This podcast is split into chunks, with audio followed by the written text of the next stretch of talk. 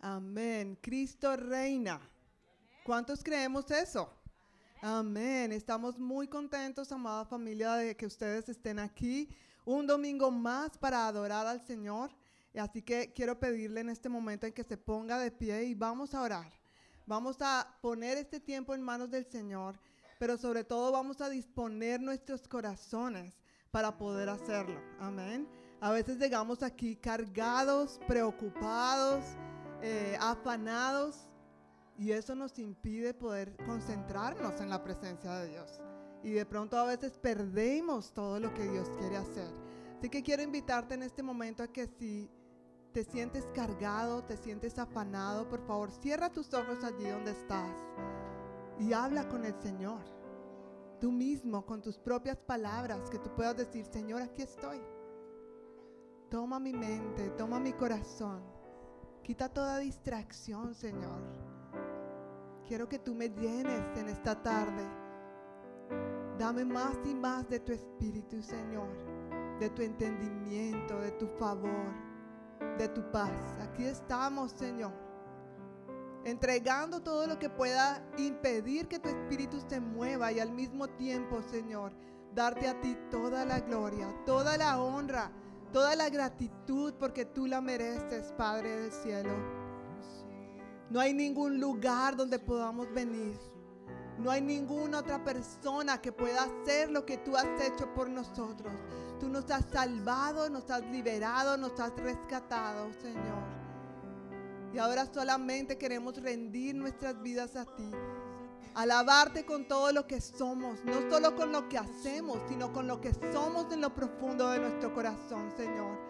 Toma nuestra vida, Señor, y recibe alabanza, recibe toda adoración. Que en el nombre de Jesús hoy seas tú exaltado y glorificado, no solo con las palabras que salen de nuestra boca, sino con este canto que sale de nuestro corazón, Señor. Recibe toda la gloria. A ti te adoramos, te exaltamos, Señor. Toma un momento allí para hablar con el Señor con tus propias palabras. Él está aquí, Él está escuchando. Gracias.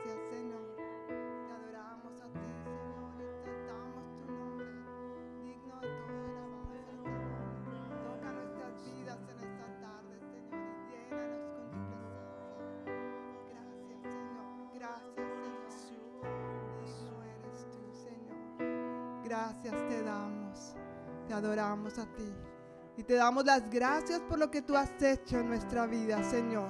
Gracias por hacernos libres para poder estar en este lugar y que nada nos impida poder declarar alabanzas, gloria y honra a ti. En el nombre de Jesús. Amén. Amén.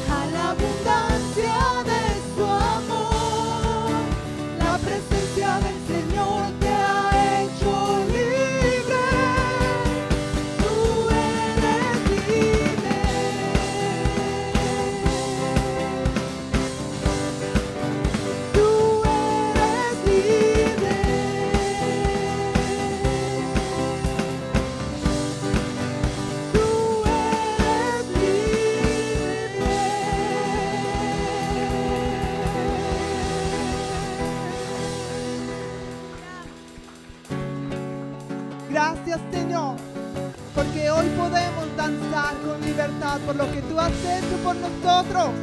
Por eso levantamos a ti nuestra voz y declaramos con todo nuestro corazón toda nuestra gratitud.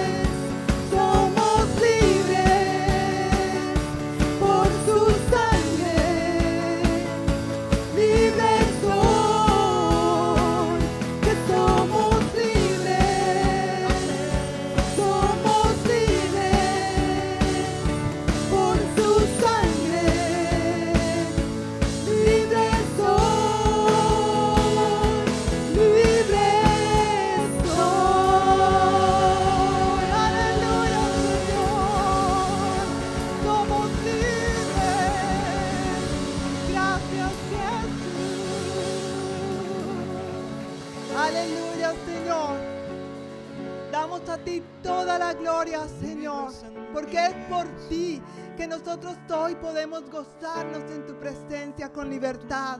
Podemos levantar nuestras manos, podemos danzar, Señor, porque esta libertad que tú has traído a nuestro espíritu, esta paz, ese gozo, Señor. Gracias por esta libertad. Gracias por tu presencia en nuestra vida.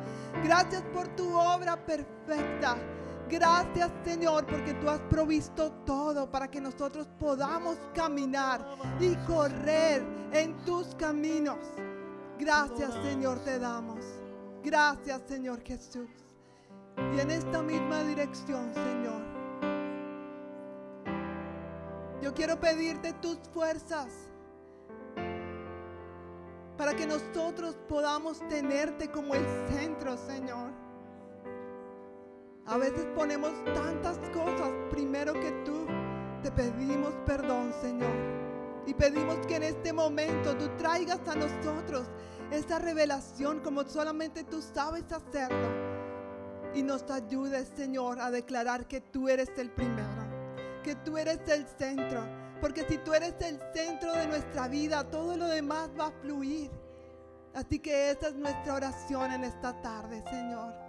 Queremos decirte que seas tú el centro de nuestra vida, el centro de nuestra familia, el centro de nuestra iglesia, el centro de todo, Señor.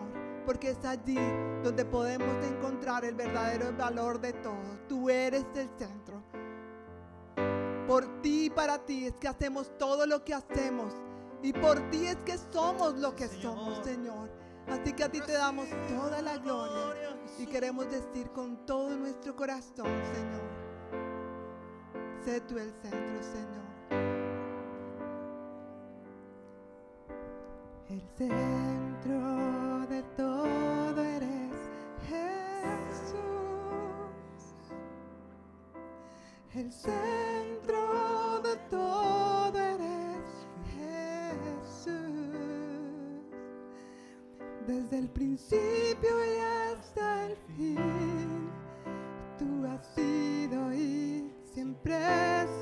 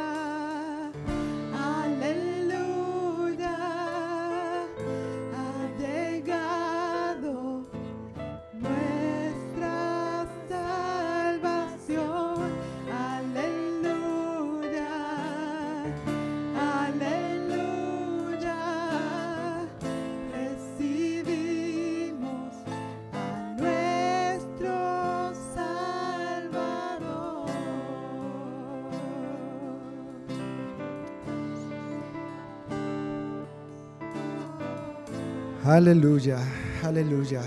Gracias Dios por este privilegio que tenemos de adorarte juntos, Dios. De levantar nuestras manos a ti, de levantar nuestras voces, de expresarte nuestra gratitud, de derramar nuestro corazón delante de ti, porque solo tú eres digno, Dios. No hay otro como tú. A ti te damos toda la gloria y toda la honra, Señor. Solo tú eres Dios. Tú eres nuestro Salvador. Te confesamos como nuestro Señor y nuestro Salvador, Dios.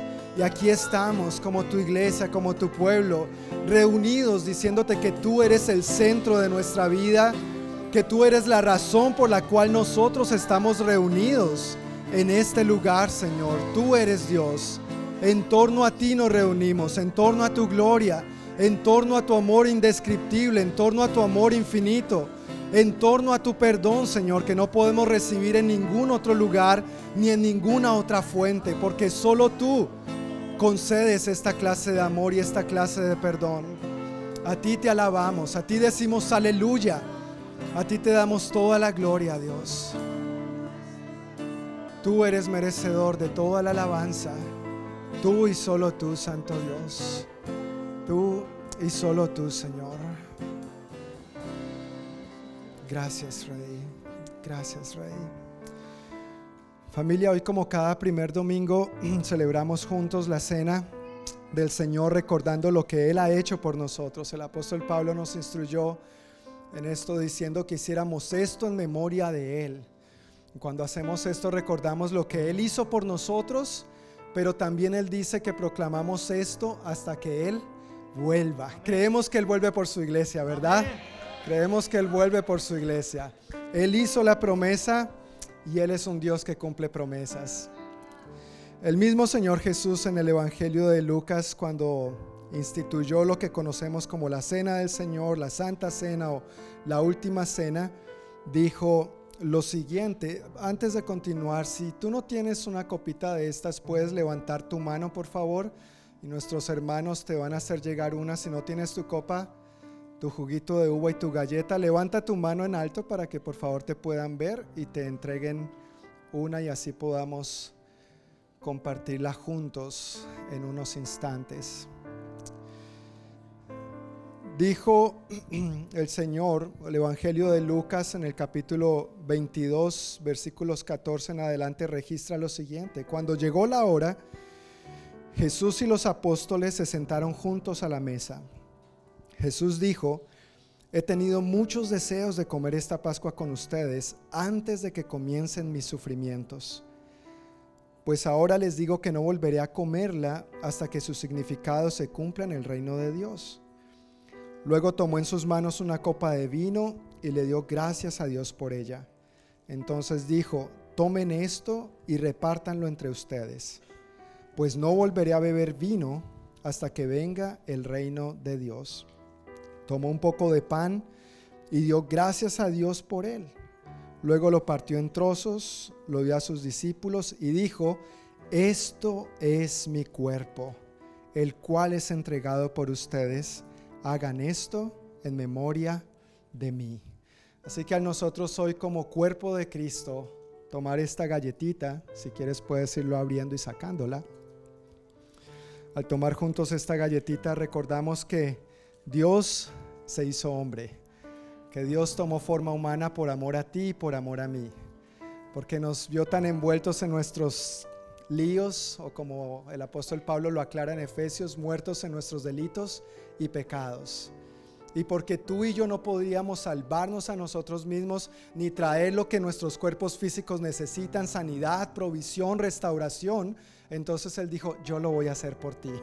Gracias Señor.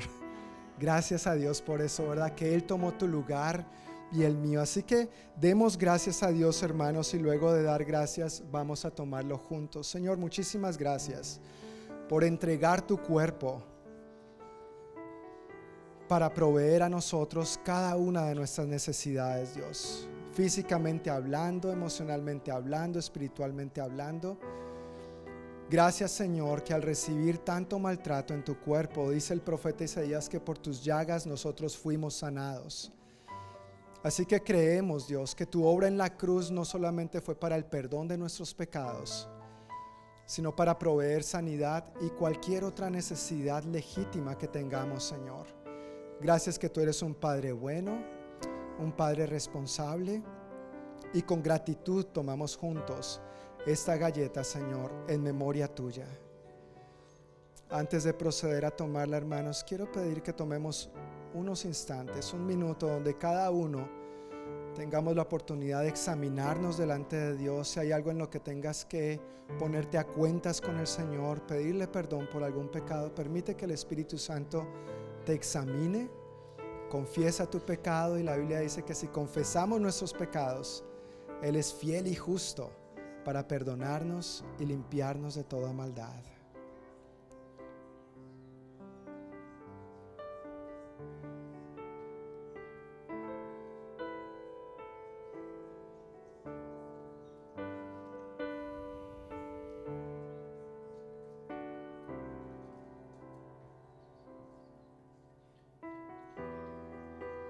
Muchas gracias Señor. Recibimos tu perdón y con gratitud una vez más mencionamos que tomamos esta galletita recordando tu cuerpo molido en la cruz por nosotros.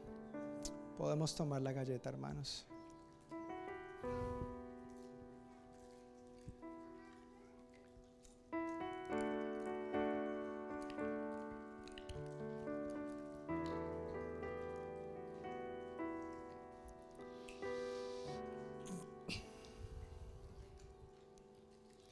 Continúa diciendo al Evangelio de Lucas, capítulo 22, versículo 20, que después de la cena tomó en sus manos otra copa de vino y dijo, esta copa es el nuevo pacto entre Dios y su pueblo, un acuerdo confirmado con mi sangre, la cual es derramada como sacrificio por ustedes.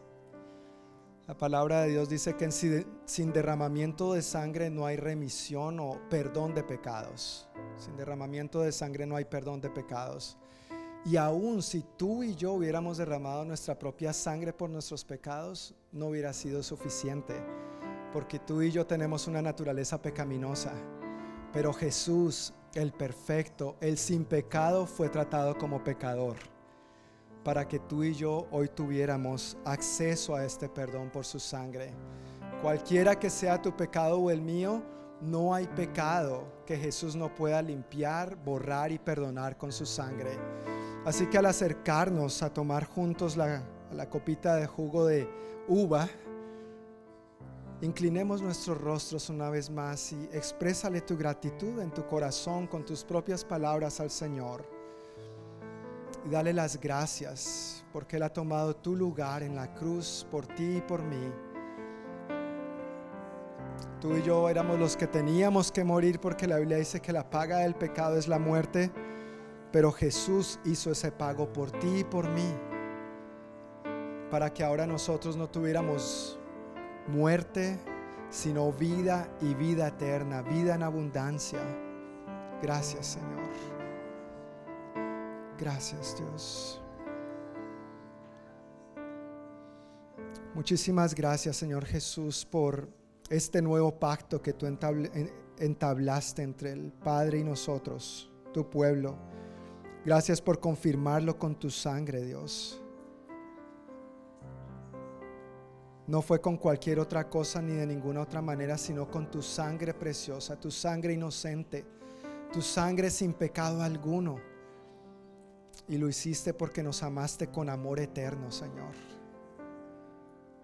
Gracias por perdonar todos nuestros pecados, los del pasado, los del presente, los del futuro. Ayúdanos a acercarnos siempre con esta confianza y con esta libertad a tu trono, que es un trono de gracia, donde recibimos el oportuno socorro cuando más lo necesitamos, Señor. Recibimos agradecidos tu perdón, Dios. Recordamos lo que tú hiciste por nosotros y proclamamos esto hasta que tú vuelvas por nosotros, tu amada iglesia. En el nombre de Jesús. Amén. Podemos tomar juntos el jugo de uva.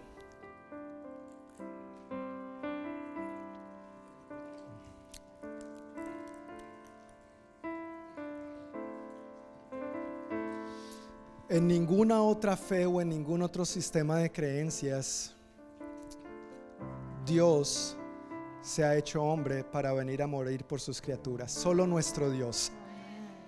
Qué, amor tan grande y qué privilegio tan grande tenemos. Y a la misma vez, qué responsabilidad Él ha confiado en nuestras manos, se ha puesto sobre nuestros hombros para que podamos compartir este mismo amor con todos los que nos rodean. Mis hermanos, otro aspecto importante que nosotros llevamos a cabo en la iglesia como parte de nuestra adoración y gratitud al Señor es eh, recaudar los diezmos y las ofrendas. Y por supuesto eso es parte de eh, cómo extendemos la obra de Dios, cómo se edifica, se mantiene y se extiende el reino de los cielos. Por supuesto hoy tenemos varios hermanos de otras iglesias Así que quiero aclarar, no estamos esperando hermanos de otras iglesias que depositen sus diezmos o sus ofrendas aquí. Por favor, si estás visitando otra iglesia, cuadra con tus pastores para entonces determinar cómo van a recaudar ustedes sus diezmos y sus ofrendas. Pero para los hermanos de aquí de la iglesia local, eh, van a pasar nuestros sugieres y van a estar pasando la canastita para que depositemos nuestros diezmos y ofrendas. Señor, muchísimas gracias por tu provisión. Tu palabra dice que tú eres el dueño del oro y de la plata. De ti es la tierra y su plenitud, todo lo que hay en ella.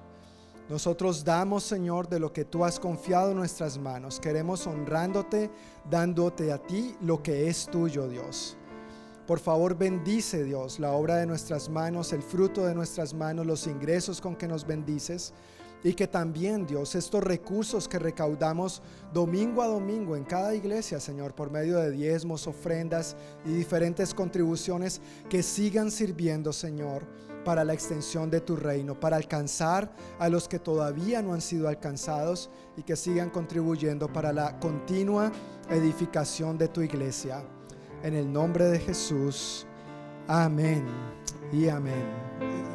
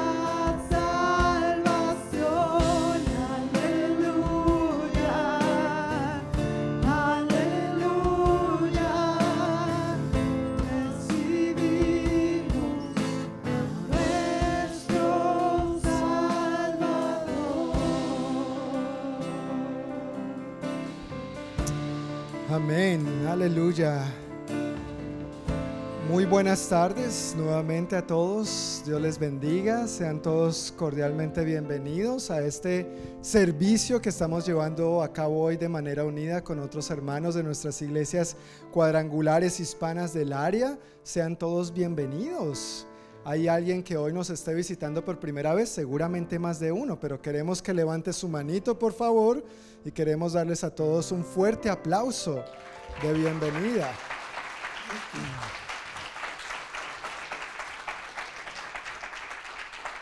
Muchísimas, muchísimas gracias por acompañarnos hoy. Por supuesto, yo quisiera presentar de manera especial a los pastores Luis y Vaz Jiménez, si se pueden poner de pie. Un momentito, amados hermanos. Gracias. Gracias. Ellos pastorean la iglesia hispana Fuente de Vida en la ciudad de Linwood. Y quiero pedir a todos los hermanos de la iglesia Fuente de Vida que se pongan de pie también, porque queremos saludarles y conocerles. ¡Wow!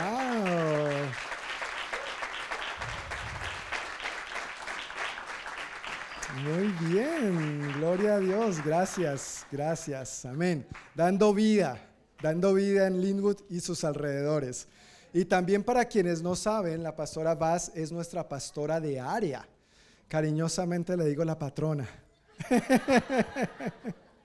Con mucho cariño y respeto, por supuesto, pero es la, confianza que ya le tengo.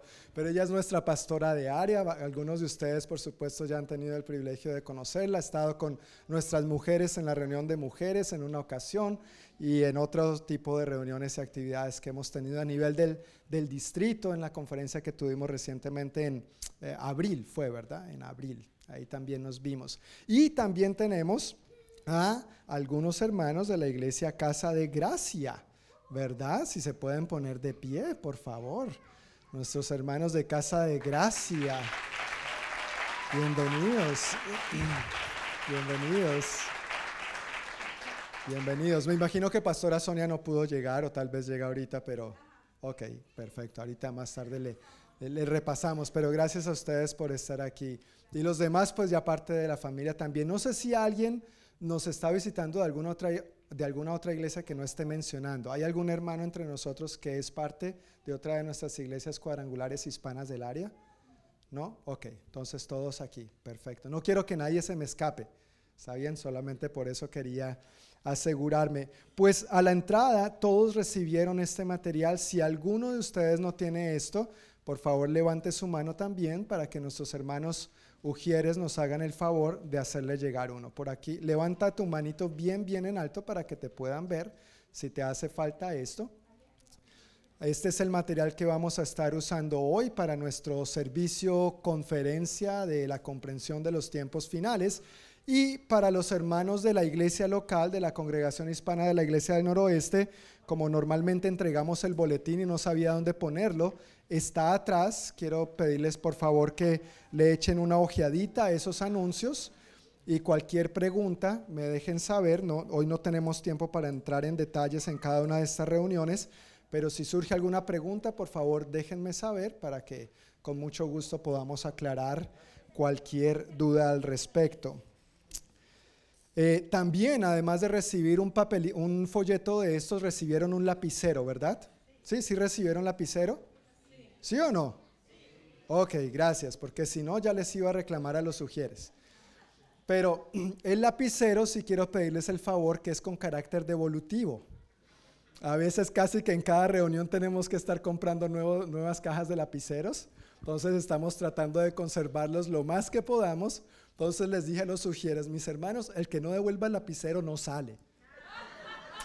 Por supuesto es bromeando, es bromeando solamente tratando de crear un poquito de conciencia en esos materiales consumibles que a veces de reunión en reunión simplemente se, se nos van de la mano muy, muy fácilmente como agua entre los dedos, no se pueden retener. Entonces, por favor, al salir, recuerda depositar tu lapicerito en la caja y a la salida. Muchísimas gracias. Pues después de este saludo y bienvenida, ya quisiera despachar a los chiquitines a su clase de escuela dominical. Quiero mencionar que los niños de 5 a 12 van a estar en un salón que está a sus espaldas a la izquierda y los de bebecitos hasta los cuatro años a sus espaldas a la derecha. Si de pronto hay alguna duda, cualquiera de los hermanos que tienen su identificador colgado pueden responder a cualquier pregunta que tengan.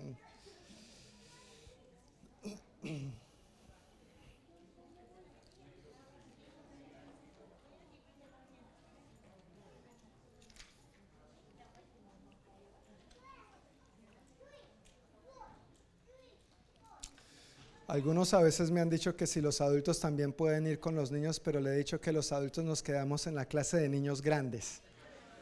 En la clase de niños grandes, así que para la próxima. Pero siempre voluntarios son bienvenidos, ¿verdad?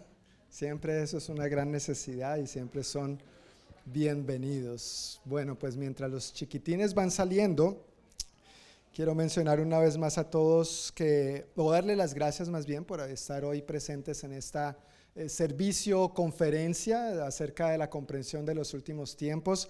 Creo que es un tema bastante importante, ¿verdad? Dentro de las doctrinas del cristianismo creemos que Cristo va a volver por su iglesia. ¿No es cierto? Celebramos esto. Esa es nuestra esperanza. Dios prometió que enviaría un Salvador y Jesús ya vino como Salvador. Ahora Él prometió que volvería como Rey de Reyes y Señor de Señores. Y estamos esperando ese glorioso retorno. Amén. Y Él, así como cumplió su primera venida, Él va a cumplir su segunda. Pero nosotros, su pueblo, tenemos que estar despiertos y atentos.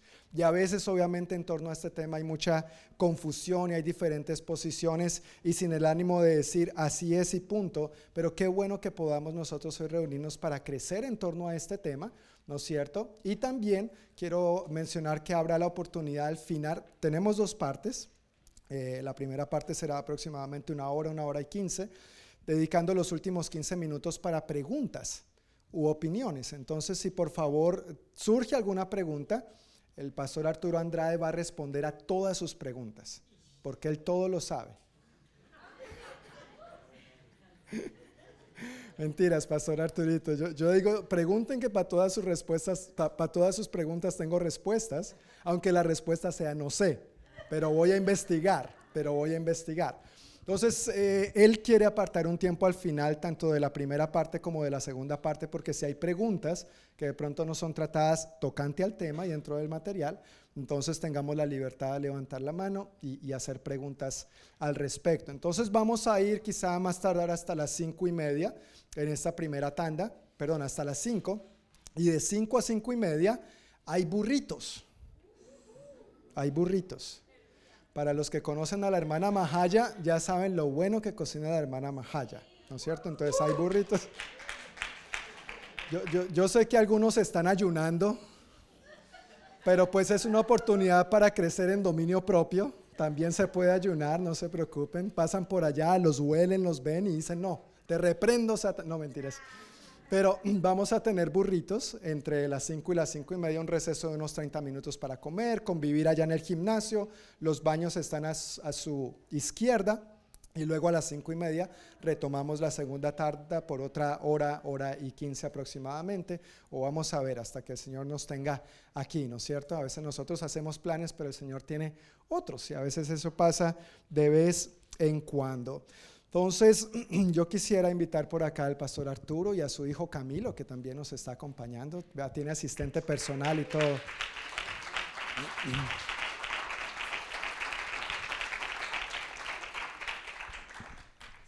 Sí. Eh, uno, dos, tres, probando, sonido de amplificación. Estamos en vivo y en directo, así que si algo pasa nos disculpan, ¿verdad? Pero eh, es un honor y un privilegio para mí tener al pastor Arturo con nosotros hoy. Eh, permítanme hacer una breve reseña eh, acerca de él, aunque está en sus notas también, así que tal vez no voy a enfocarme mucho en todas sus tareas ministeriales, pero más en la relación como amigos y hermanos que somos en Cristo con siervos. Pero él fue mi pastor hace 26 años. Imagínense, yo tenía apenas uno y me acuerdo. Y me acuerdo la, edad que el joven tiene, la edad que el joven tiene. Yo con tan solo un año fui su niñera, le, cambié los pañales a él y a su hermano mellizo, al mayor lo cuidé, pero eh, Camilo y su hermano mellizo nacieron en la ciudad donde yo soy, pero ha, ha, sido criado en Bogotá prácticamente, en un momentito nos va a dar un saludo. Pero Pastor Arturo fue mi pastor hace 26 años. Y hay varias cosas que recuerdo con mucho aprecio acerca de él y su pastorado, su cuidado hacia mí una de esas fue el primer voto de confianza que él tuvo conmigo para servir en la iglesia local. Como ustedes bien saben, en nuestras iglesias en Latinoamérica tenemos edificios como este, ¿verdad? Donde tenemos salones para todo. No, el único salón que hay es el salón para todo. Entonces los sábados teníamos nuestro grupo de jóvenes, bueno, teníamos el ensayo de alabanza en la tarde, luego grupo de jóvenes y después había que dejar todo organizado para el servicio dominical al día siguiente. Entonces Pastor Arturo me dijo, John, tu tarea es organizar las sillas que el salón quede organizado. Eh, sábado tras sábado, pero con eso yo aprendí lo que era ser fiel en lo poco y luego ser puesto en lo mucho.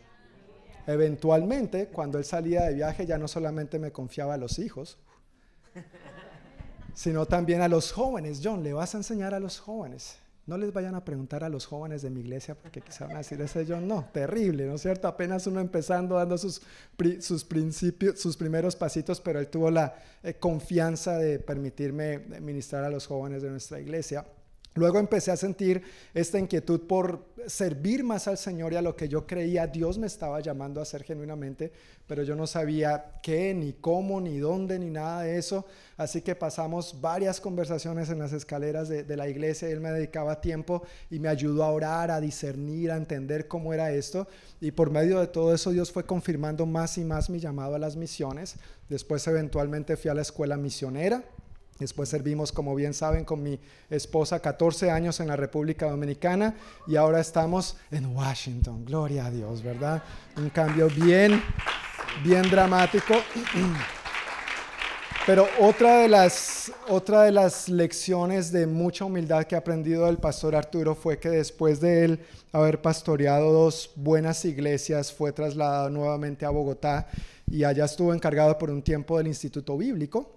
Eh, y al mismo tiempo en su iglesia local, una iglesia de unos 1500 miembros en ese tiempo, a él y a su esposa le encargaron um, la reestructuración de la escuela dominical, del ministerio de niños. Y, y, a veces es triste, pero la gente dice, no, después de yo haber pastoreado, ¿cómo me van a poner a los niños? Pues bueno, eh, en las manos de este hombre sucedieron grandes cosas en la escuela dominical de los niños, de él y de su esposa. Y fruto de ellos son sus tres hijos también. Entonces, esos son algunos aspectos de la relación que yo he podido apreciar con él, de ver su vida, su ministerio, su congruencia. Actualmente, obviamente, además de pastorear una iglesia eh, cuadrangular en, en, Bogotá, Colombia, también es nuestro presidente allá, el presidente de cuadrangular en Colombia. Él también tiene la responsabilidad de coordinar Colombia, Ecuador, Venezuela y Perú el norte de Sudamérica y es parte del Comité de Educación Cristiana de nuestro Concilio Global de Cuadrangular. Entonces, muchos de nuestros materiales de discipulado, libros, eh, fundamentos de teología pentecostal, libros de discipulado, pasan también por manos de este caballero aquí. Entonces ahora entendemos un poquito también a quién tenemos, pero no es solo lo que hace, sino lo que él lo que Él es. Y en un momento Él nos va a presentar más acerca de su familia, por eso quiero dar el micrófono a Camilo Andrade para que nos salude un momentito. Gracias, gracias. ¿Han visto a su pastor John? Varias de las canas que él tiene creo que las saqué yo con mis hermanos. No, pero más allá de eso, para mí es una alegría y un gozo estar acá compartiendo con ustedes durante esta semana reflexionaba un poco. Eh, vinimos de la convención cuadrangular que fue esta vez en Anaheim, celebrando los 100 años de la iglesia cuadrangular. Y es increíble ver cómo hay gente tan diversa, ¿sí? O sea, eh, en, e, en, esa, en ese lugar estábamos gente de Asia, África, Europa, América del Sur, América del Norte. Cuando llegué a la casa de John, nos reunimos con algunos líderes de esta iglesia y todos éramos de partes diferentes. Y para mí es un gozo saber que aunque todos somos diferentes, hay alguien que nos une y eso es Jesucristo. Amén. Entonces, por favor, no se vaya sin despedirse, no se vaya sin hablar conmigo. Para mí es un gozo conocerlo y saber un poco más acerca de usted. Amén. Otro detalle también del joven aquí, Camilo, es que me enteré que está por eh, llevar un equipo misionero al Amazonas. entonces, es bueno ver el fruto también en este joven. Están intentando reclutarlo en varias partes del mundo. Yo le dije, oye, ¿por qué no viene acá, hermano? Aquí el clima es como en Bogotá, es parecido, acá necesitamos ayuda. Pero ahí el muchacho está también bien comprometido sirviendo al Señor en medio de su trabajo, ¿no? Él no es un pastor eh, en cuanto a su trabajo. Él tiene su profesión, su trabajo, tiene la facilidad de trabajar desde cualquier parte del mundo y aprovecha eso para servir al Señor también. Entonces es una... si quieres saber más, lo espera al final y hable conmigo. Perfecto, perfecto, amén. Gracias Camilo, puedes tomar asiento. Bueno, pues ahora sí con ustedes, Pastor Arturo Andrade, y él nos va a hablar un poquito más de su vida para conocerle y luego entramos en materia. Amén, muchas gracias.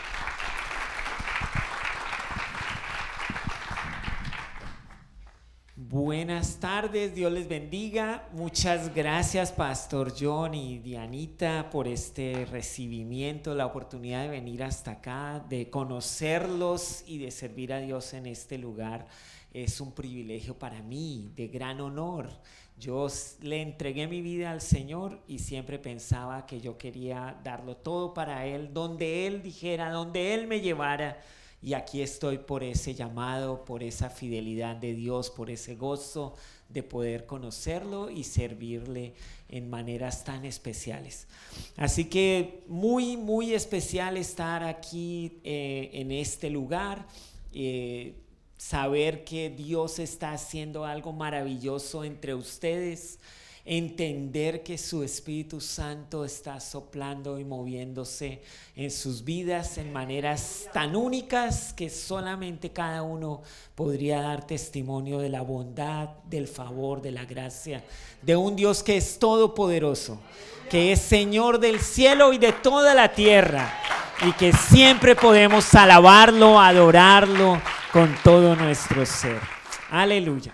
Bueno, antes de entrar como en materia, porque usted vino con la expectativa de que la Biblia fuera predicada y conocer un poco acerca de los, de, la, de los últimos o los tiempos finales, yo quiero aprovechar para contarles un poco acerca de mi familia. Creo que tengo una imagen. Vamos a ver si sale la imagen. Ah, la siguiente, la siguiente, ese es el título. Ah, esta es mi familia, ahí están mis, mi familia. Entonces, aquí está mi esposa en, algunas de las fotos. Yo tuve tres hijos varones. Aquí en esa foto donde está como esa motocicleta, que son bien babies, ahí estamos en Popayán. Ahí es al frente donde era la iglesia, que también era nuestra casa. Un reto vivir en la iglesia y en la casa. Eso era con hijos así de pequeñitos.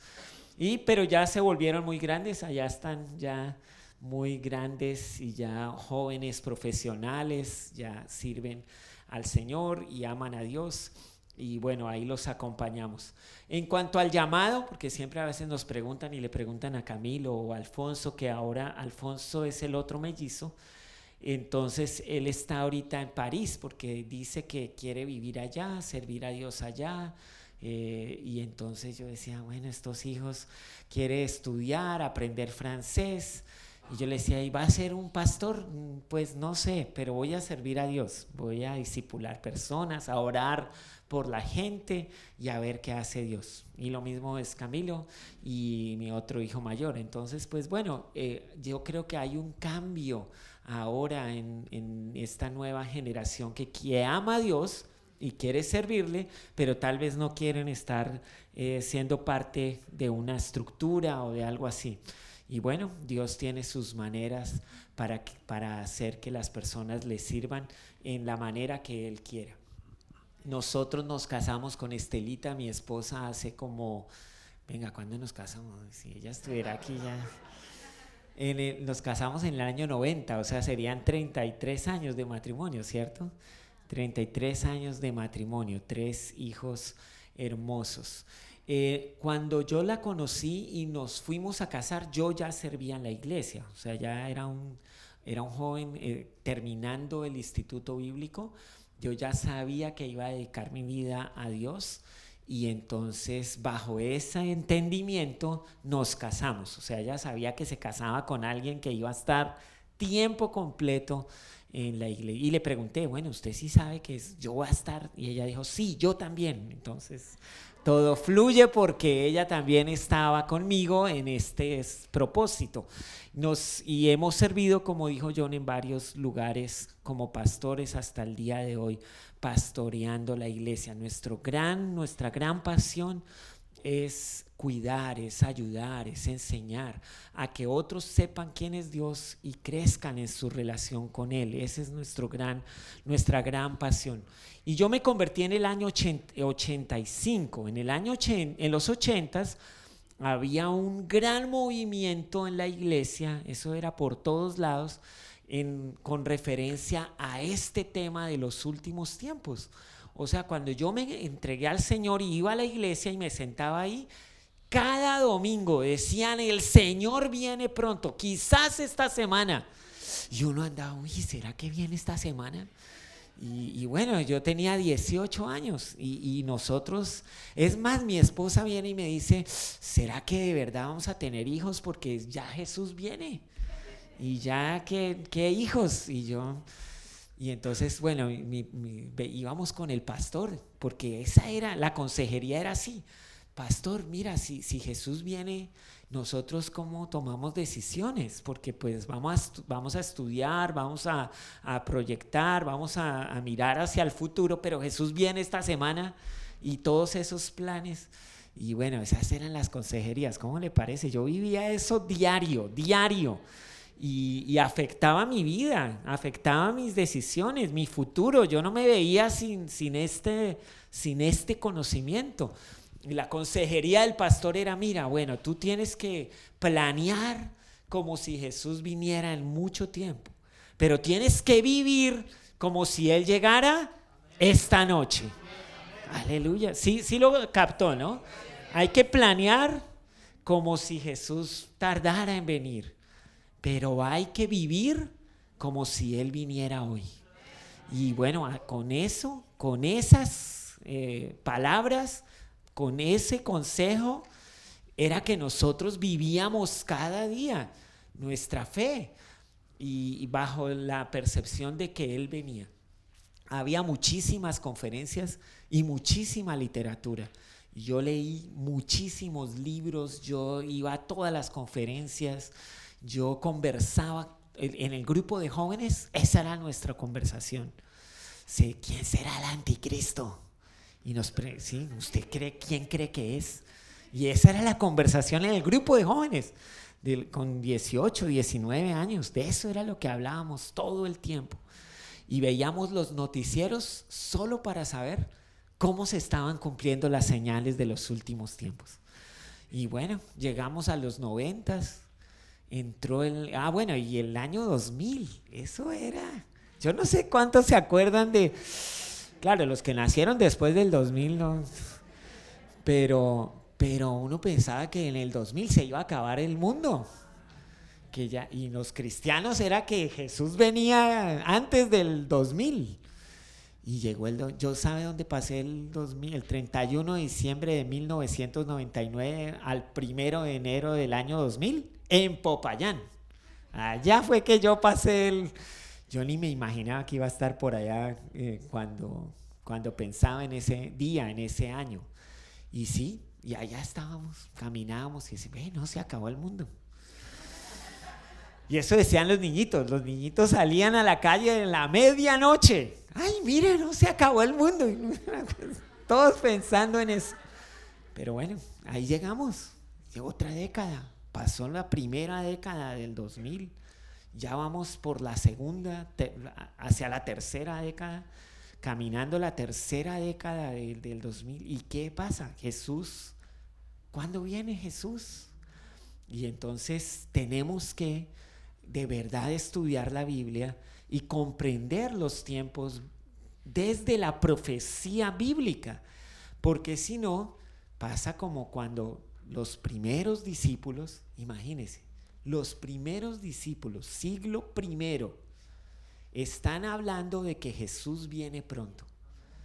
Pablo le dice a los creyentes en sus cartas, Jesús viene pronto. Y el saludo de los creyentes, o la despedida, yo no sé si era el saludo o la despedida, ellos empezaron a cambiar el chalón, que era el saludo tradicional hebreo de los judíos, por otra palabra usaban otra palabra, los cristianos empezaron a usar una palabra y la palabra era maranata. Dígalo conmigo, maranata. Dígaselo al de al lado, maranata. Maranata. Esa palabra significa literalmente el Señor viene pronto. Entonces ellos hablaban, hacían y luego decían el Señor viene pronto y, y así se despedían o así se saludaban. En todo lado decían Maranata porque tenían eso. Pero era, ¿qué siglo era ese? ¿Y ya han pasado cuántos? Entonces, claro, empezaron a preguntarle a los apóstoles, oiga, pero venga, ¿cómo es eso de que Jesús viene pronto y, y pasa un día y pasa al otro y nada que viene Jesús? Otra vez. Entonces Pedro escribió en una de sus cartas, el Señor no retarda su promesa como algunos lo tienen por tardanza, sino que Él es paciente para con todos, porque no quiere que ninguno muera, sino que todos vengan al arrepentimiento. Si Jesús viniera hoy, si Él llegara en este momento, ¿quién se quedaría? ¿Puedes pensar en alguien que no subiría a encontrarse con el Señor en las nubes? ¿Puedes pensar en alguien que para ti es muy importante, pero tú no sabes si de verdad cuando suene la trompeta se iría con Jesús? Pues Dios también piensa en esa persona y quiere que venga a Él. Y, y, entonces por eso no ha sonado la trompeta, porque todavía falta ese familiar tuyo, ese amigo tuyo, esa persona que tú conoces y es muy importante para ti, es alguien ya cercano, pero todavía no sabemos en su relación con Dios cómo está. Y el primero, el más interesado, que no quiere que esa persona muera, es nuestro Dios. Y por eso Él, no retarda su promesa, pero está esperando que todos vengan a, Él.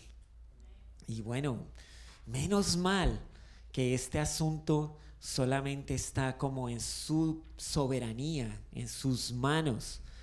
Menos mal que Él es quien dice cuándo es que viene Jesús, porque, porque si no sería muy complejo para nosotros poder determinar este tema, este asunto, cuando hay personas que anhelamos vengan y conozcan a Jesús, entreguen sus vidas, se arrepientan de sus pecados y de verdad experimenten la llenura del Espíritu Santo, todos regalos de un Dios bueno.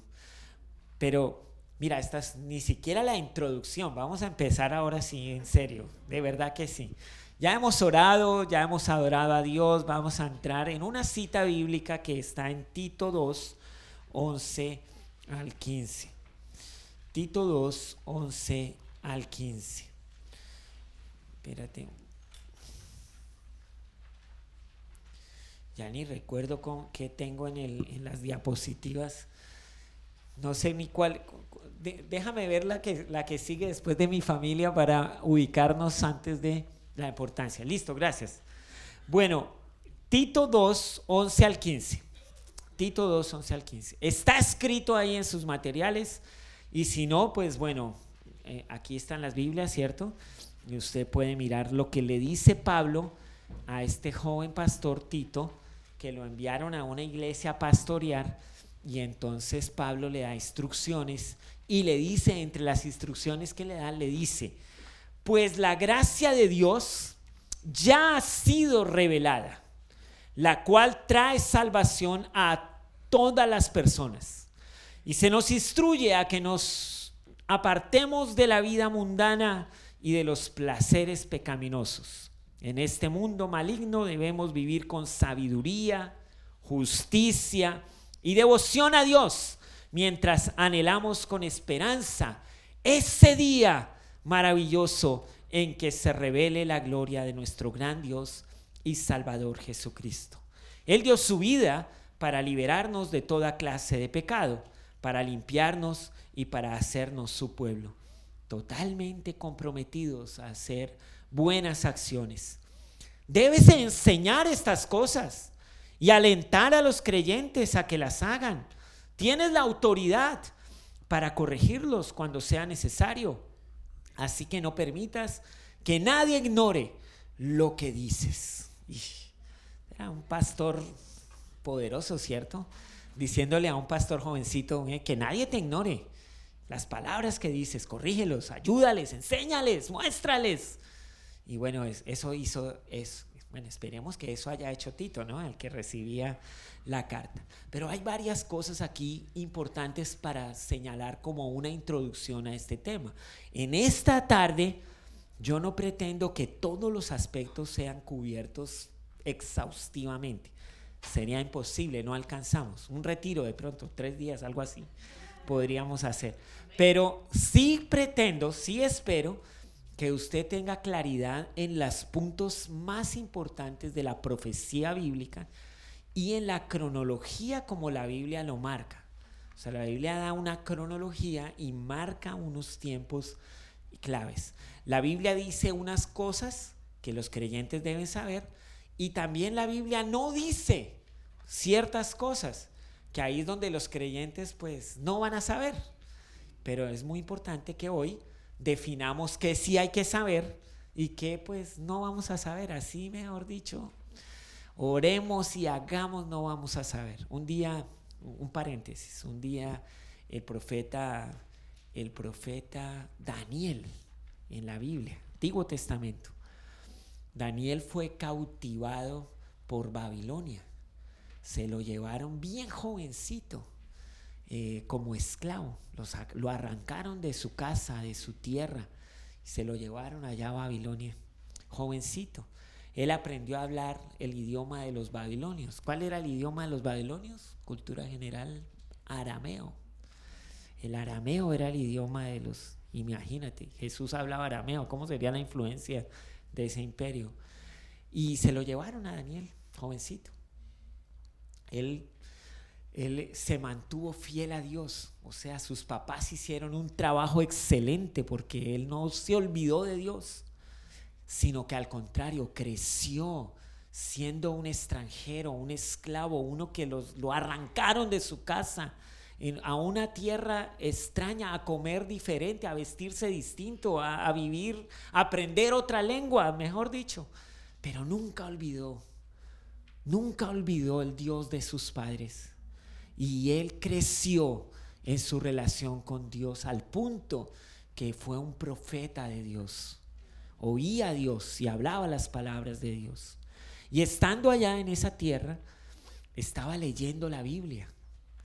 Estaba leyendo a otro profeta que se llamaba Jeremías.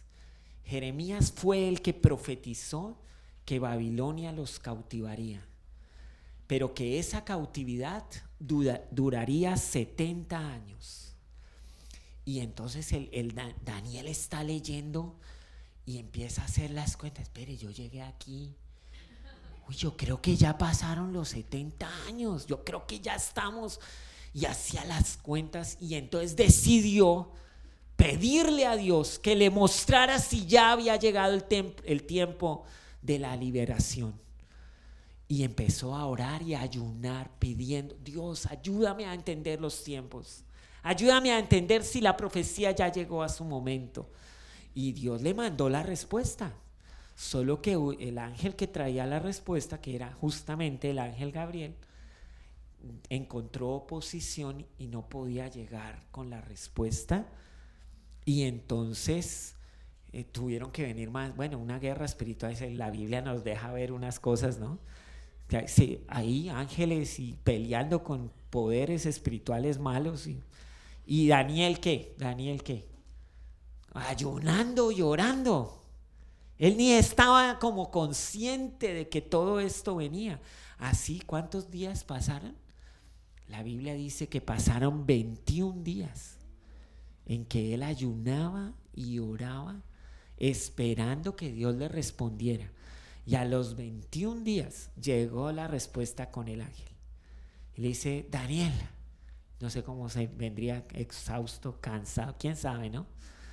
Le dice, Daniel, la respuesta que tú eh, necesitas, lo que tú estás preguntándole a Dios, el primer día que tú lo dijiste, Dios envió la respuesta. Pero nos tardamos 21 días porque, nos, porque había oposición. Pero esto es, sí, tienes razón. Se cumplieron los 70 años y habrá libertad para Israel. Gloria a Dios. Él responde las oraciones, ¿verdad?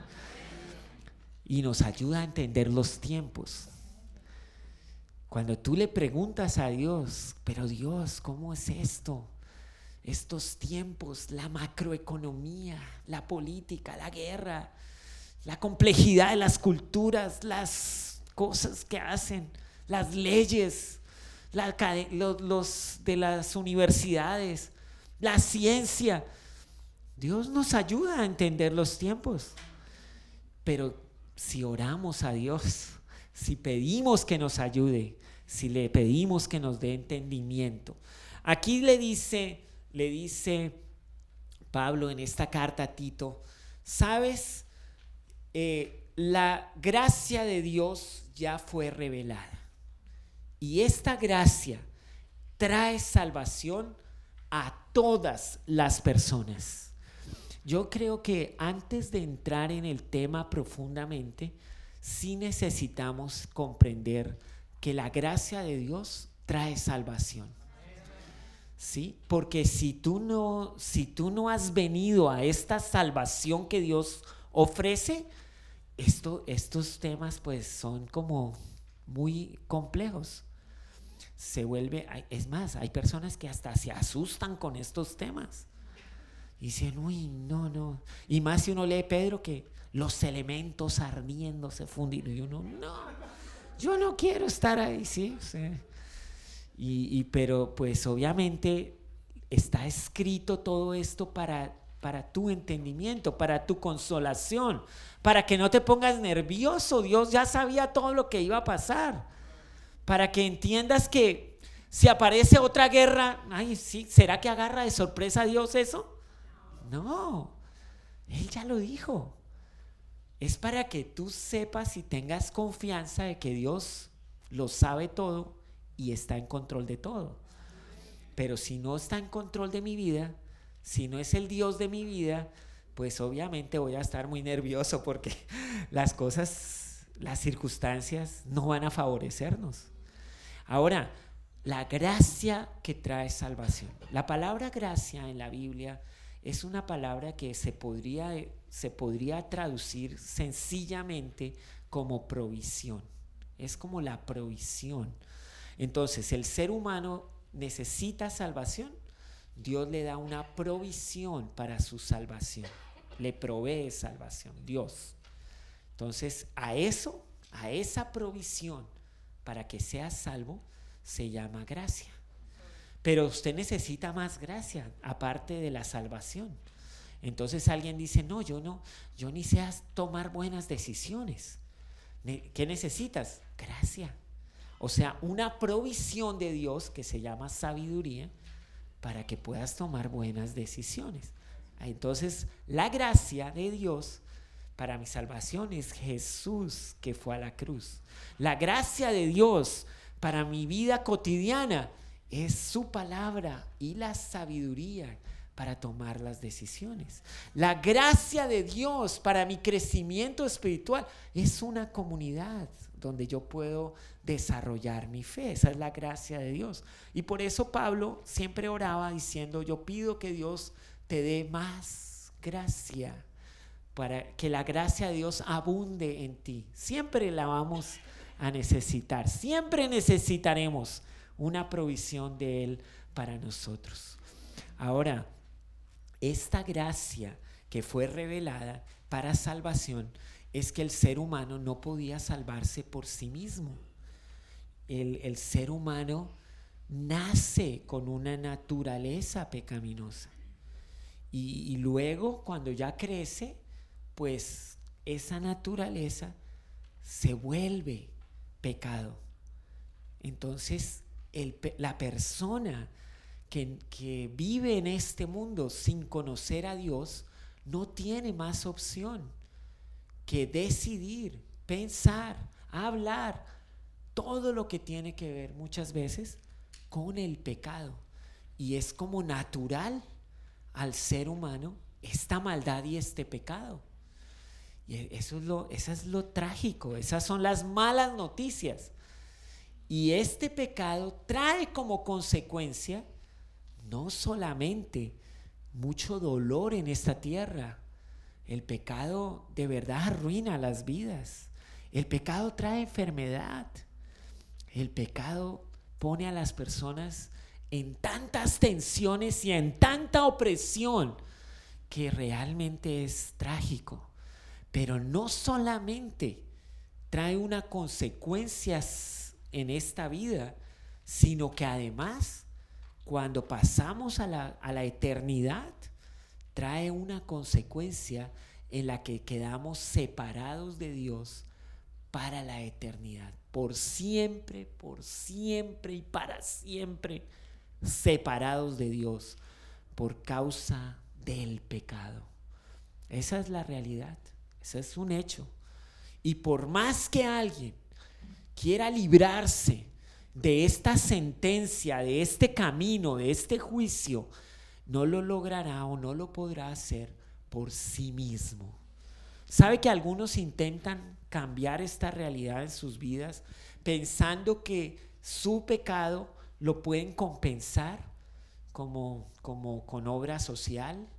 Ay, pero yo voy a ayudar a otra gente, yo voy a ayudar a los pobres, le voy a dar misericordia al que necesita ayuda.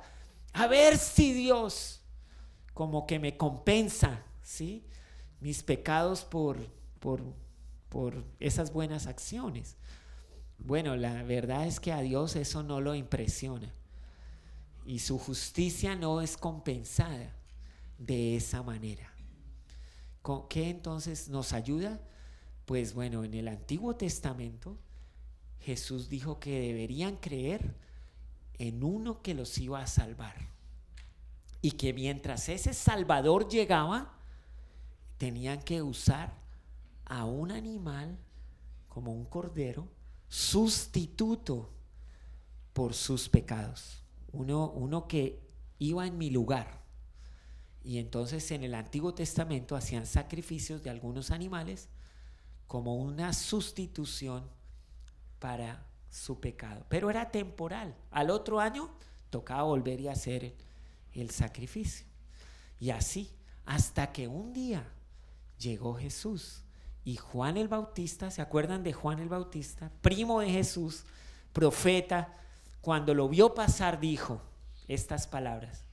Ahí va el Cordero de Dios que quita el pecado del mundo. El definitivo, el que ya nos iba a salvar y no necesitamos más sacrificios. Y entonces los discípulos de Juan se fueron y él les contó claramente que sí, que él era el Salvador. Fue a la cruz. El que no cometió pecado se hizo pecado. Pedro dice, el justo en el lugar de los injustos. Y él dijo, Jesús dijo, a mí nadie me quita la vida, yo la pongo por ustedes. Eso fue lo que hizo Jesús.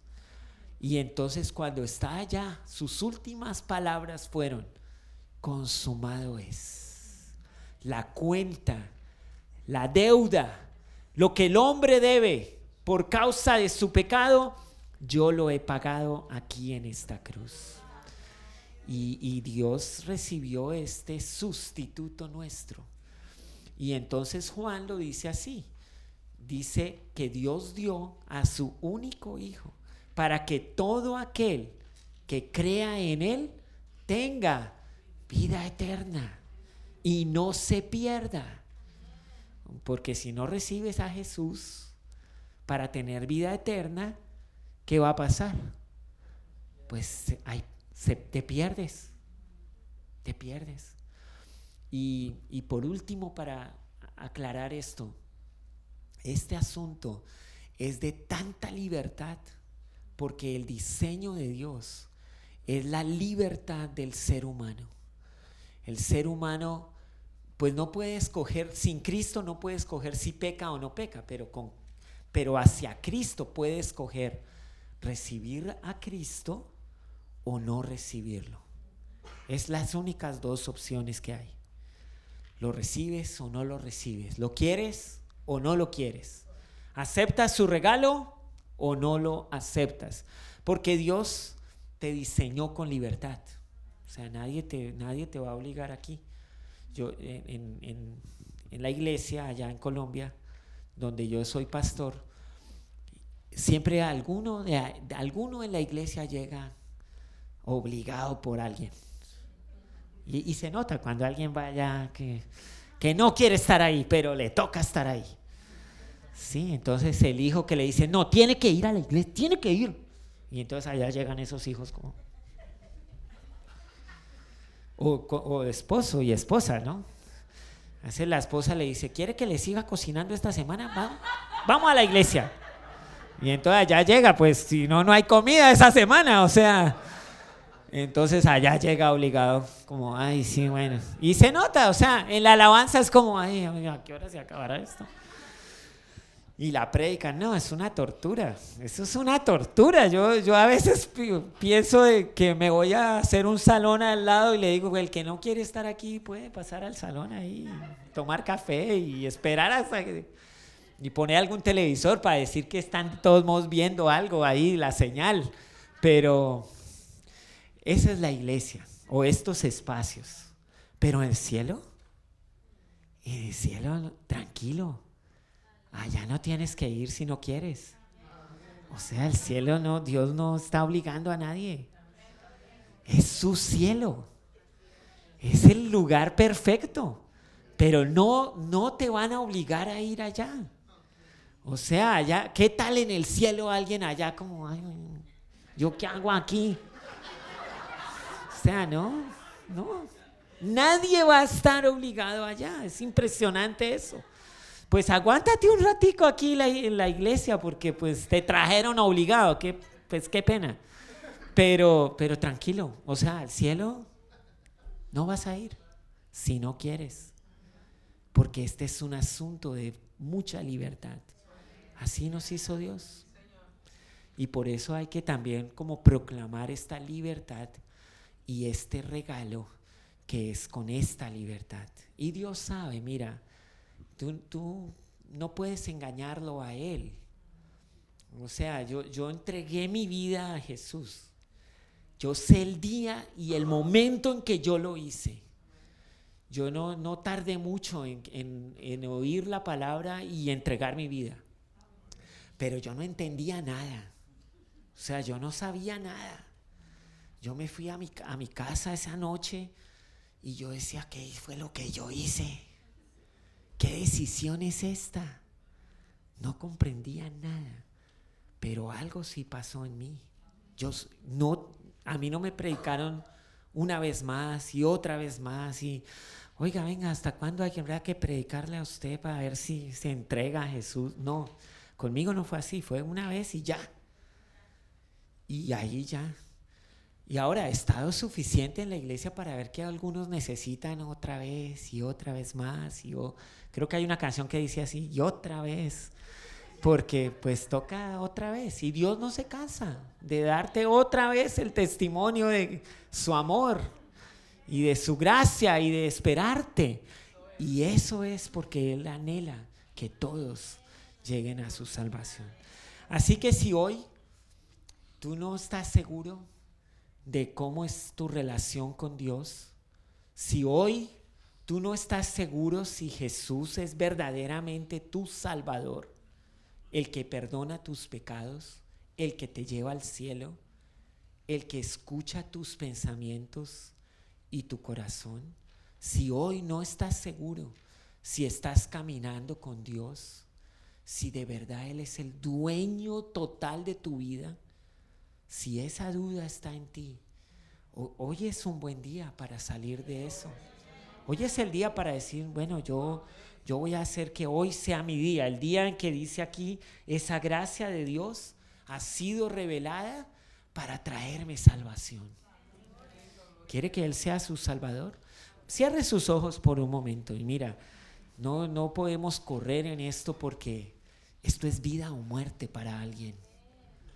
Alguien aquí necesita afirmar que desea que Jesucristo, el Señor, que fue a la cruz, murió y resucitó, sea el que escucha tu oración, tu anhelo, tu deseo de que Él sea el Señor, el dueño, el Salvador de tu vida, que perdona tus pecados, que limpia tu vida completamente.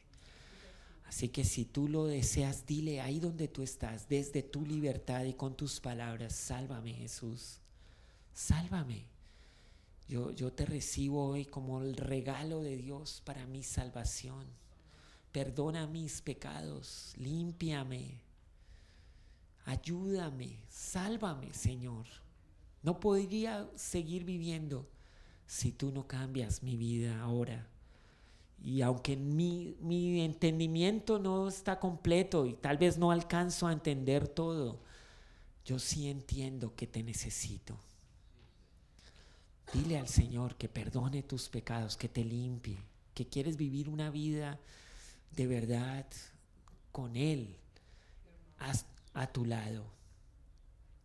Gracias Señor, yo sé que tú estás salvando aquí, yo sé que tú estás aquí afirmando. Hay algunos acá que están pensando que, que quizás Dios no los toma en serio, que quizás Dios es demasiado lejano, que es demasiado santo para, para que te ponga cuidado. No, mira, es Dios quien ha venido hoy a decirte, está en este lugar para decirte, yo te amo, yo te conozco, yo sé lo que vives cada día, yo he oído tu oración y yo te quiero de mi lado, yo te quiero salvar, te quiero perdonar. Así que no temas, no, no estás lejos. No hay nada que hayas hecho que Dios no sepa y aún así te quiere, te anhela, te ama. Amado Padre, gracias porque yo sé que tú estás perdonándonos, limpiándonos. Porque hay unos aquí que están verdaderamente comprometiendo sus vidas a ti como Señor y Salvador. Yo te doy gracias y te alabo por ellos, Señor son mis palabras de alabanza por lo que tú haces, tu fidelidad y bondad, por tu promesa cumplida en este lugar. Gracias Señor, por esa gracia que nos ha sido revelada para traernos salvación. Gracias. Y aprovechamos a orar, Señor, por aquellos que, que conocemos que necesitan esta salvación también Señor, tú sabes, nuestros familiares, personas cercanas y que amamos, danos la gracia de hablar con ellos. Permítenos, Señor, no solamente mostrarles una vida cristiana, sino también hablar de esta vida cristiana con ellos y así sencillamente mostrarles esta ruta, este camino, que tú eres Jesús, el único que salva el único que perdona, que limpia, el único que, de verdad está vivo con nosotros. Y gracias Señor por estos tiempos para orar. Aleluya. Amén. Y amén, amén. Bueno, si usted hoy hizo la decisión, si hoy hizo la decisión, tiene que contarle a alguien y decirle a alguien, mira, ¿sabes qué? Hoy, hoy, mi primer día con Jesús. Hoy es mi día con Jesús. Cuéntele a alguien si hoy fue tu día, tu primer día con Jesús. Testifique de eso. Ahora sí vamos a la importancia de su venida. Ahora, la importancia de la venida de Jesucristo. La segunda venida de Jesucristo es mencionada más de 2.300 veces. O sea, más o menos en promedio cada 25 versículos de la Biblia hablan de eso, de que Jesús viene nuevamente, nuevamente. Se dice que hay ocho veces más menciones de la segunda venida de Jesús que de la primera venida de Jesús. Libros enteros están dedicados a este tema, como la primera y segunda carta de Tesalonicenses, el libro de Apocalipsis, por supuesto, están dedicados a este asunto. La esperanza de su venida está conectada con la comisión que Dios nos dio de ir y predicar el Evangelio en Mateo 28, porque ahí dice que vayan y prediquen y bauticen y enseñen hasta que Él pues vuelva, ¿no? Hasta que Él vuelva. Entonces hay una conexión acá. ¿Cuál es el resultado? ¿Qué sigue ahí? ¿Qué sigue ahí en, las diapositivas? Vamos a ver. El resultado práctico de su venida. Entonces, si Jesús viene por segunda vez, entonces, ¿cómo debería ser la vida bajo este, este hecho de que Él viene? de que Él viene otra vez. Ahora, mira, hay, hay muchas cosas que podríamos decir en este asunto del resultado práctico, pero muy importante es comprender que eh, la primera y la segunda venida estaban súper bien establecidas, pero algunos no, algunos no lograron ver como esto. Porque, ¿Por qué les digo esto? El profeta Isaías profetizó que Jesús venía y moriría en una cruz. Y luego profetizó que volvería como un rey glorioso, triunfante, poderoso a establecer su trono en Jerusalén. Pero eso está en el mismo libro de Isaías. Isaías profetizó eso como 700 años antes de que viniera Jesús. Entonces, por ejemplo, los, los judíos, el pueblo de, Abraham, el pueblo de, de la promesa, resulta que ellos no creen que Jesús ya vino. Y uno dice, pero ¿cómo así?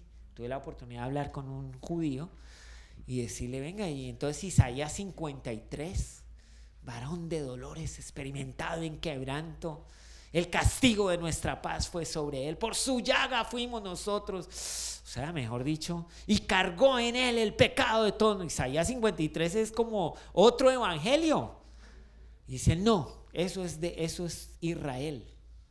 Israel es ese siervo sufriente. Y entonces el que viene así triunfante, ah, ese sí es el Mesías.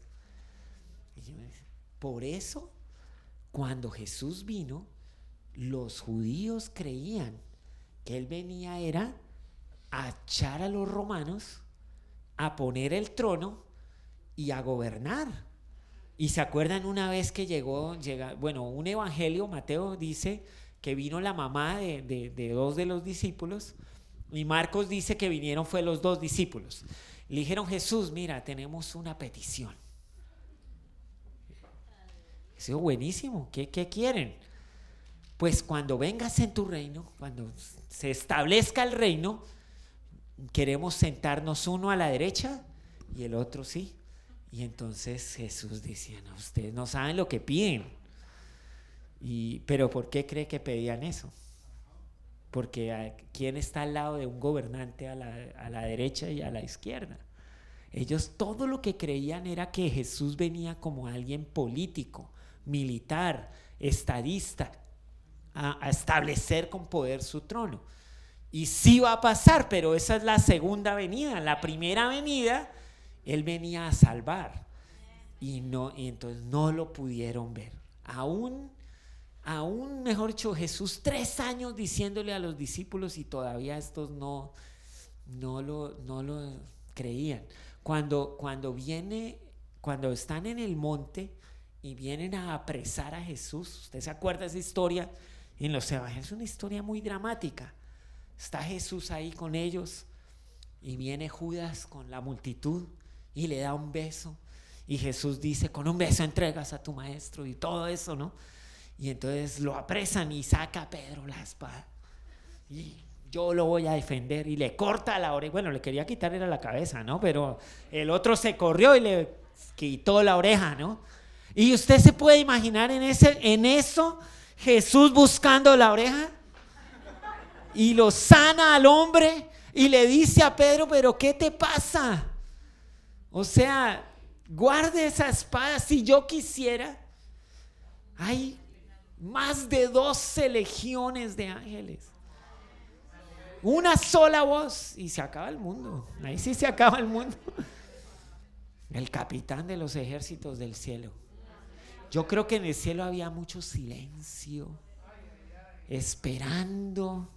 Diga la palabra, Jesús, dígala. Y acabamos con todos estos.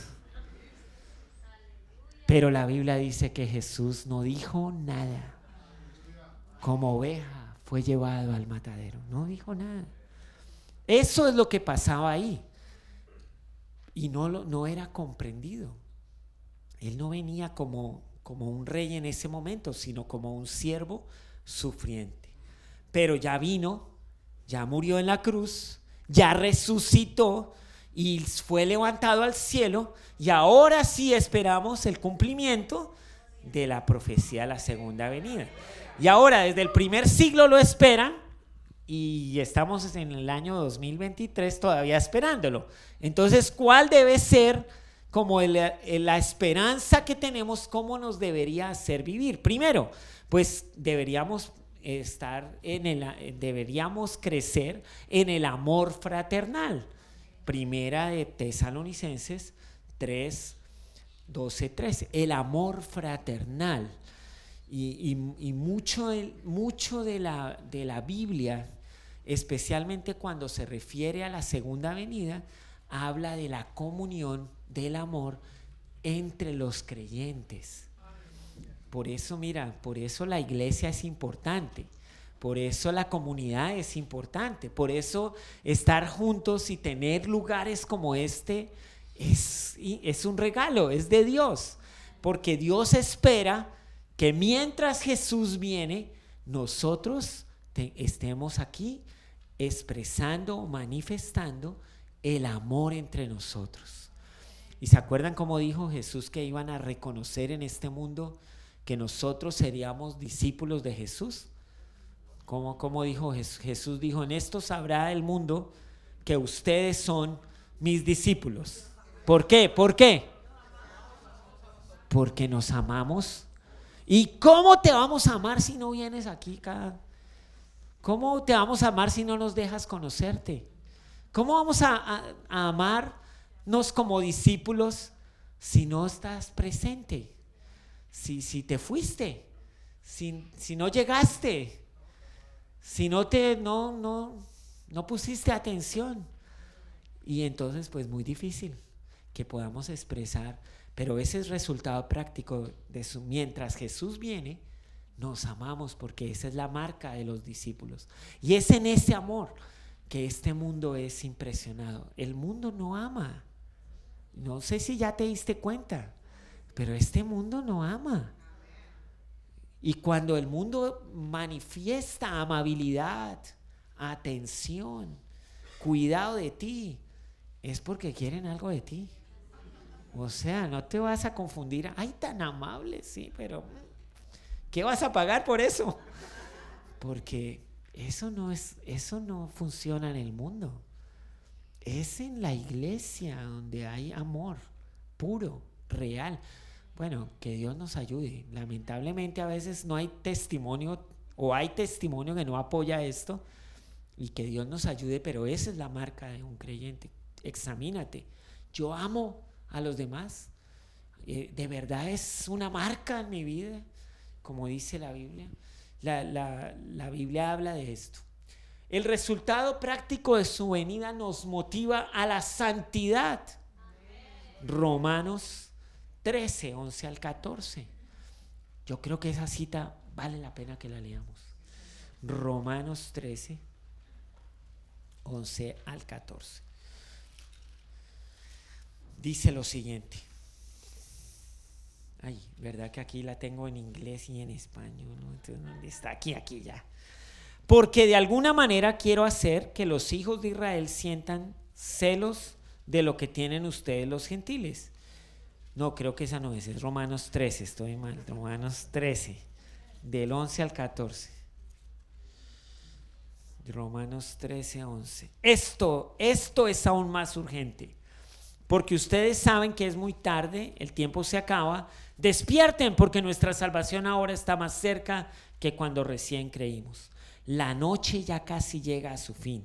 El día de la salvación amanecerá pronto. Por eso dejen de lado sus actos oscuros, como si se quitaran ropa sucia y pónganse la armadura resplandeciente de la vida recta, ya que nosotros pertenecemos al día, vivamos con decencia a la vista de todos. No participen de en la oscuridad de las fiestas desenfrenadas y de las borracheras, ni vivan en promiscuidad sexual, en moralidad, ni se metan en peleas, ni tengan envidia. Más bien, vístanse con la presencia del Señor Jesucristo y no se permitan pensar en formas de complacer los malos deseos. Eso es santidad, hay que vivir en santidad. Ahora han cambiado, he notado que hay como una una tendencia que la palabra santidad no se nombra tanto. No sé si usted ha, notado lo mismo, pero un día estaba conversando con amigos pastores y la verdad es que paso más con pastores y gente como líder de la iglesia. Y entonces estaba yo diciéndoles que yo notaba que, en muchas cosas usábamos la palabra integridad, eh, consistencia, eh, responsabilidad, pero no estábamos usando la palabra santidad. Entonces alguno ahí me decía, no, pero es que no queremos parecer tan religiosos, ni, ni, ni asustar ahí como a los nuevos. Esa palabra santidad es poco entendida. Y yo estaba pensando en eso, porque de verdad era una charla de propósito, de, de, de, visión, de por qué no estamos usando esto, era mi pregunta. Y esas eran las respuestas. Y entonces yo, es, yo dije, bueno, vamos a volver a la charla. Vamos a dejar aquí y volvemos a la charla. Porque yo quería orar. Yo, yo quería ir a Dios y preguntarle, ¿tú qué piensas, Dios? De que dejamos la palabra santidad y nos montamos en la integridad, en, la, en otras. Y, y por, por, pues porque no hay entendimiento, porque no, las personas les parece una palabra muy fuerte o religiosa. Y la verdad yo entendía de Dios que estábamos, era rebajando como un estilo de vivir o una, o una expectativa de vivir que Dios tiene. Y sí, nosotros necesitamos rescatar nuevamente estas palabras y darles su completo significado, porque al final la santidad es lo que Dios espera de ti, pero te dio todo para que lo puedas hacer. O sea, cuando la Biblia dice que el Espíritu Santo está como un sello en tu vida y que el Espíritu Santo está contigo, es porque el Espíritu Santo te da todo el poder necesario para vivir en santidad. O sea, ni siquiera, o sea, nos da todos los recursos. Si alguien no quiere vivir en santidad, es porque realmente no quiere, no porque no puede. Y hay que reflexionar más en eso. Claro, es que el pecado, el pecado, eh, el pecado trae un aspecto de fascinación o sea, la tentación se llama tentación porque nos, nos llama la atención. Si no llamara la atención el pecado, si no hubiera tentación así que yo considero eso, pues nadie pecaría, ¿cierto? O sea, nadie estaría en problemas de, de tentación. Pero no, es que hay, hay una tendencia, hay una naturaleza pecaminosa. Y somos diferentes en eso. Hay cosas que en mi vida son, causan una fascinación, una tentación, y tal vez en la tuya nada que ver. O, como algunas personas, teníamos un grupito de hombres y uno venía a decir la tentación, la lucha en la que estaba, y yo decía, no, pero ¿cómo puede ser eso una lucha? O sea, yo no podía comprenderlo.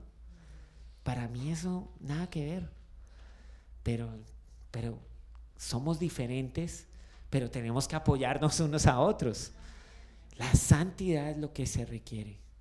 Es, es de verdad, mientras viene Jesús, somos santos. Ahora, somos santos porque Él me perdonó, me limpió, me cambió. Yo, yo, yo, ya no soy un pecador, yo ahora soy un hijo de Dios, ¿sí? Porque Él lo, declaró, lo decretó, lo consiguió en la cruz para mí. Y, pero cada día yo decido vivir en esa santidad. Y cada día también, ¿saben qué? Recibo una tentación para no vivir en esa santidad. ¿Y quién decide al final? Pues yo decido. ¿Qué camino sigo? ¿Le hago caso a Dios y me mantengo santo? ¿O me me salgo y tomo el asunto y luego problemas. Y por eso uno ve creyentes de verdad, salvos, hijos de Dios, que vienen y dicen, ay, mira, es que yo me está pasando esto y uno, ¿y qué fue lo que usted hizo? Un pecado. Y bueno, ¿qué es lo que está viviendo? Las consecuencias. ¿Y qué quieres hacer? No, yo me arrepiento, yo me arrepiento. Y bueno, vamos a orar. Que Dios te perdone.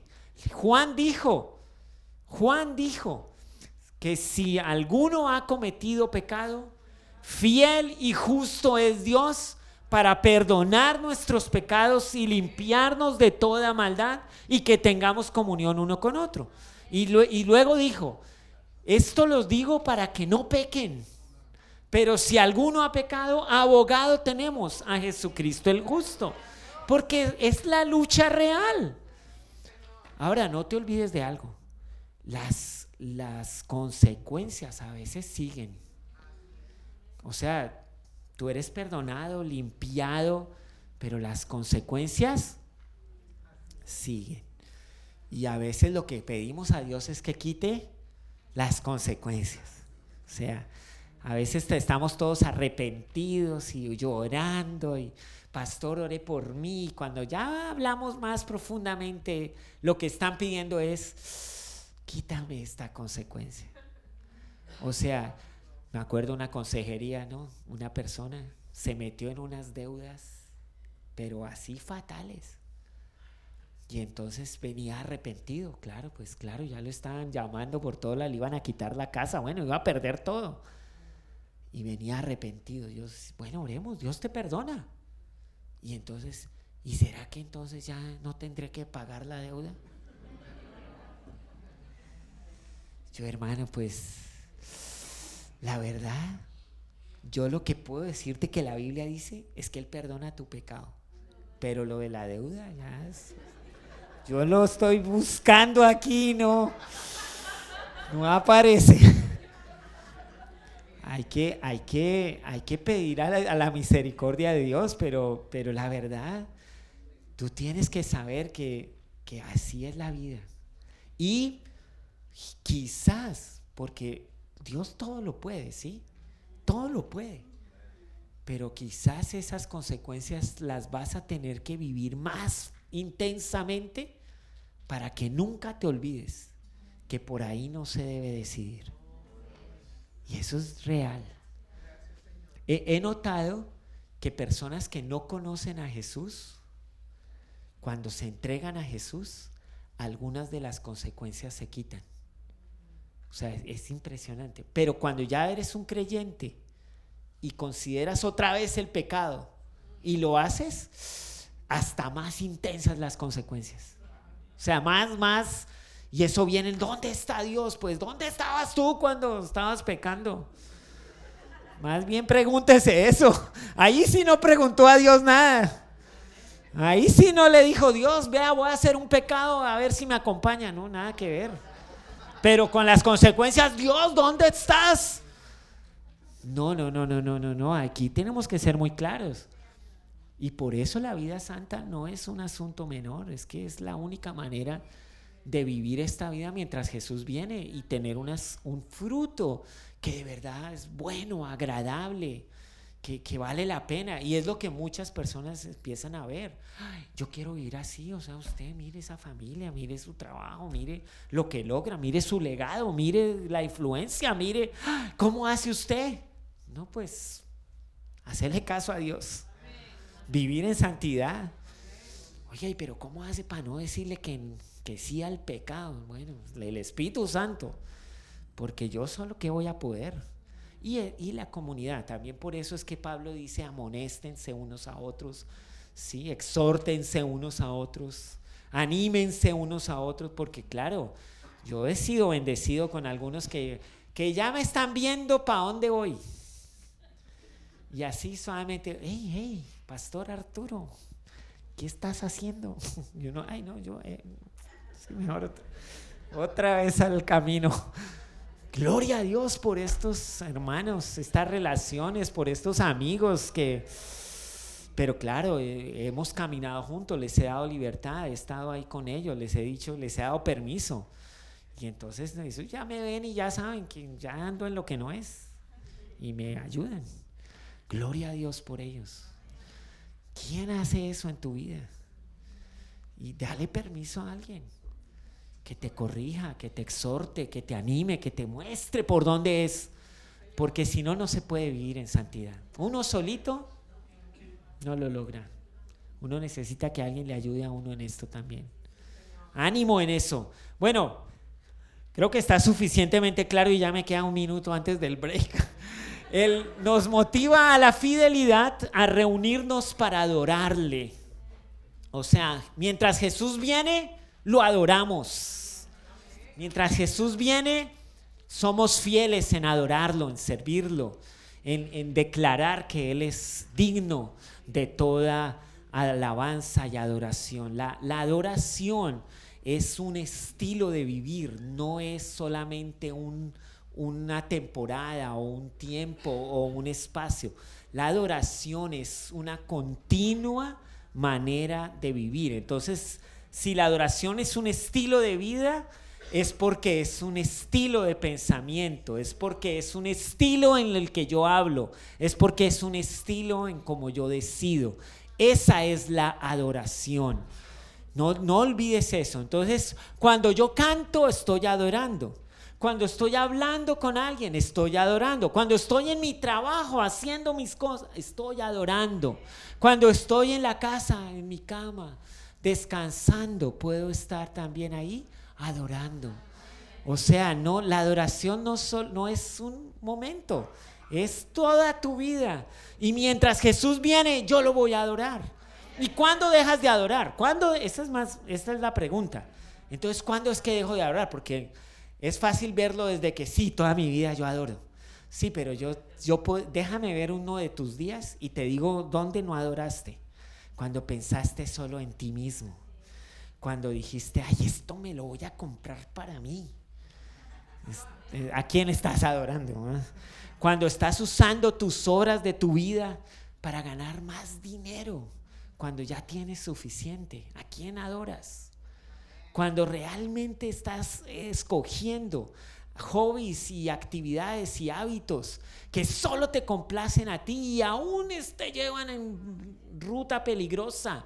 No estás adorando a Dios, te estás adorando a ti mismo, o al dinero, o, al fulanito, o al, sí, al, al... Mira, yo he conocido unos que se hacen las horas de una fila para entrar a ver un concierto. Y, están allá las horas, con frío, con lluvia, con lo que sea, pero tuvieron el concierto. Y luego publican por todos lados. Y uno dice, oye, ¿cómo te fue? Mira, te invito a una reunión. No, eso es muy lejos. Eso es muy tarde. Eso es... Y uno, ¿en serio? ¿Y tú, Adecito, y todo, eres un creyente? ¿A quién adoras? Ahora, si fuera que se hace la fila para ver el concierto, bueno, está bien. Pero, pero si eso sí lo hace, pero para las cosas con Dios nada que ver, ¿a quién adoras? Pregúntate. Y ahí es donde tú sabes si realmente estás adorando o, estás adorando a Dios o estás adorándote a ti mismo o a otras cosas o personas. Porque sí, es re fácil decir todo mi día, yo te adoro. Pero cuando ya examino mi agenda, ay, no, en esta hora no adoré a Dios, en esta hora me adoré a mí mismo o estuve adorando otra cosa. Que Dios me ayude a discernir, ¿verdad? Eso, eso es. Pero mientras Él viene, yo lo voy a adorar. ¿Ok?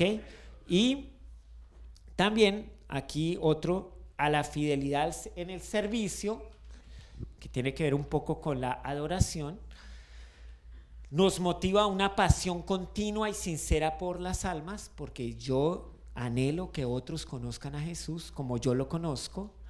Y, cuando, y no solamente que vengan y se entreguen a Jesús, sino yo camino con ellos, les enseño a orar, a leer la Biblia, a tomar buenas decisiones, a oír la voz de Dios, a depender del Espíritu Santo. Pues yo les enseño, les modelo, les ayudo porque tengo una pasión continua y sincera por las almas. Alguien, alguien una vez me dijo cuando hablábamos esto, no, pero eso es, lo, eso es el llamado al pastor. El pastor es el que tiene que tener una continua y sincera pasión por las almas, empezando por mí. Y uno, ah, ok. No, léase esos versículos. Dios espera que todos sus hijos tengan una continua y sincera pasión por todas las personas que pueden y necesitan conocer a Dios. Es un llamado para, para todos. Mire al de al lado, es para ti, sí, es para, es para ti, es para todos. No hay aquí excepción, ¿vale?